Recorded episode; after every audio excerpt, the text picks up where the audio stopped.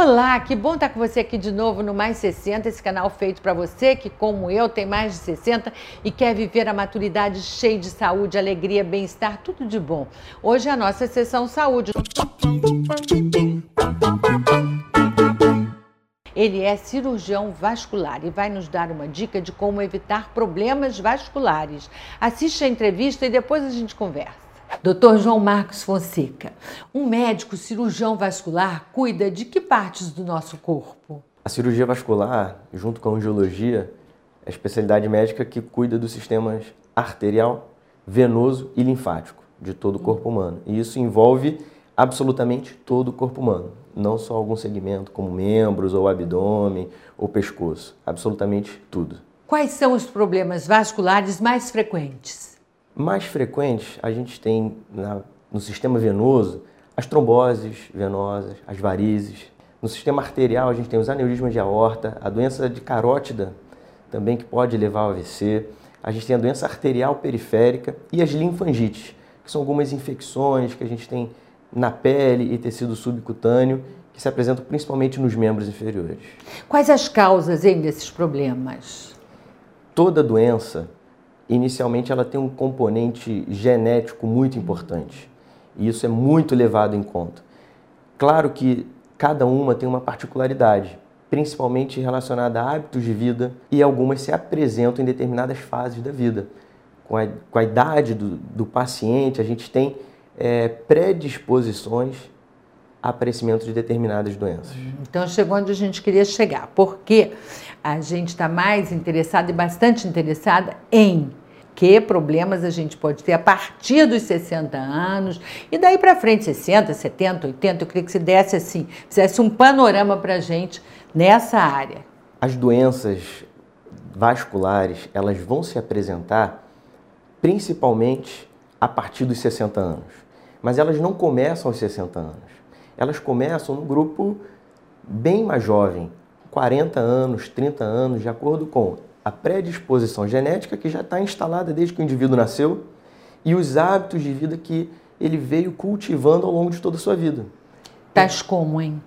O sedentarismo, o tabagismo, dieta, uma dieta não saudável é muito prejudicial, que leva a síndrome metabólica e a um diabetes em algum tempo. Quando o indivíduo tem os 60 anos, já tem um longo background dessas doenças, desse comportamento, e o corpo passa a apresentar todas essas doenças. 70 ou 80 anos, então a gente já tem uma fragilidade e um conjunto disso, desse histórico inteiro. Nessa idade, então, a gente tem a manifestação dessas doenças. E quais os sintomas que podem nos alertar para os cuidados que devemos tomar? Vamos dividir então as doenças nos seus sistemas. No sistema arterial, a gente cria o seguinte raciocínio: a gente tem deposição de placas de gordura dentro das artérias e isso diminui o fluxo sanguíneo posterior a essas artérias. Então, todo indivíduo que não tem o sangue chegando naquela região do corpo, porque as artérias estão com estreitamento do fluxo ou até mesmo com obstrução, ele sofre de isquemia.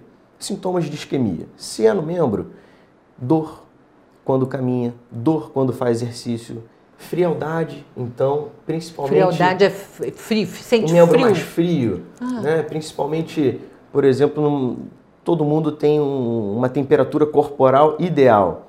No membro está sempre mais frio. Pode ter alguma coisa errada nisso. Pode ter uma isquemia, um fluxo sanguíneo muito limitado naquela região, isso precisa ser investigado. Quando a gente fala de doença arterial na carótida, ela pode levar a um AVC. Mas que sintomas até levar a um AVC? Às vezes, sintomas de pequenos AVCs que vão se apresentando. Perda motora de um membro, é, dificuldade na fala, muitas vezes, sinais súbitos que indicam que existe ali um hipofluxo naquela região cerebral. Quais os cuidados que a gente deve ter com as pessoas mais velhas, nossos parentes mais velhos, nossos queridos mais velhos? Se a gente tem um familiar que já manifestou alguma doença, como o diabetes, hipertensão arterial, ou ele tem um histórico de tabagismo, ou já teve trombose, a gente deve atentar a todos os sintomas que essas doenças manifestam. Um diabético, por exemplo, ele vai ter, depois de um longo tempo de diabetes, um longo tempo a gente está falando de 10 anos de diabetes, que nem é tão longo assim, uma perda da sensibilidade nos pés. Então, uma feridinha que no paciente de 30 anos, de 20 anos, cicatriza em um dia ou dois dias, no idoso com diabetes, ele pode não curar, ele pode não cicatrizar e aquela ferida evolui com uma infecção e quadros muito mais graves. Então, esses pacientes têm que ter um cuidado com os pés, por exemplo, diário. E fatores agravantes? Eu estava vendo aqui nesse folheto explicativo que tem no seu consultório, que é ótimo, que diz aqui viagem de avião, é, múltiplas gestações. Dá uma, uma explicadinha assim para a gente. Nesse folheto, a gente está focando as doenças venosas, principalmente relacionada a edema nos membros, tromboses venosas. E existem alguns estágios ou algumas práticas, alguns hábitos de vida que favorecem a, um aumento desses sintomas e a evolução dessas doenças. Então, por exemplo, paciente, uma gestante, seus 20, 30 anos, ela tem um estado de aumento de estrogênio e isso é protrombótico. A gente usa esse termo para dizer o seguinte: essa paciente precisa tomar alguns cuidados porque é possível que ela faça uma trombose venosa. O paciente que vai viajar de avião, ele fica, principalmente viagens longas, acima de quatro horas, ele fica muito tempo sentado com as pernas para baixo, sem movimentar, sem estimular o retorno daquele sangue venoso que está acumulado nos membros. Então, esses pacientes também podem fazer um quadro de trombose venosa agudo. Para esses pacientes, a gente sempre recomenda viagens longas, levanta a cada duas horas, pelo menos, no avião, caminha até o banheiro, caminha até a cabine, para estimular a circulação nas pernas.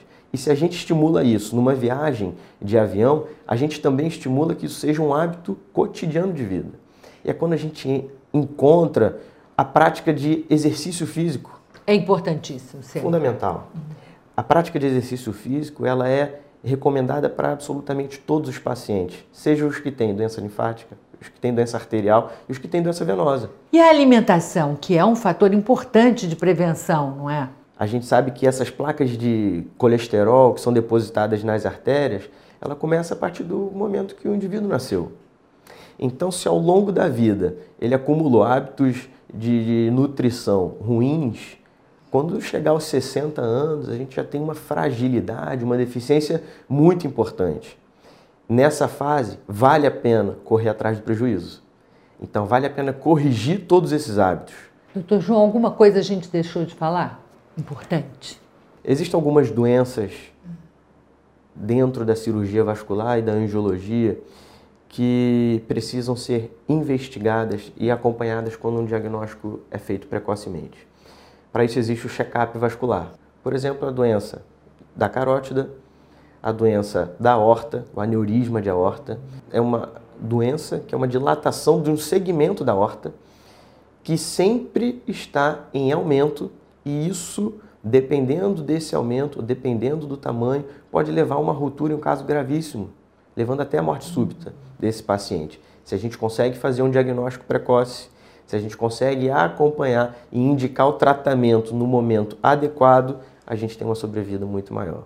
Dentro das doenças arteriais periféricas, também lembrar cessar o tabagismo, mudar hábitos de vida, praticar exercícios. Isso também vale para as doenças venosas, aqueles pacientes que têm peso nas pernas, edema, cansaço, tudo isso é importante focar, mudar hábitos de vida e de nutrição. E no idoso parece que a gente tem um estigma. Ah, ele já está velhinho. Não. Nada disso. Nada disso. Vamos cuidar? Vamos cuidar, vamos ser saudável, tem muita saúde para viver acima de 60 anos, sem dúvida nenhuma. Doutor João Marcos Fonseca, muito obrigada pela Foi entrevista. um prazer. Então, você gostou? Acha que as dicas são boas? Vai aproveitar? Compartilhe com seus amigos. Eles vão levar todas essas informações para tios, avós, pais.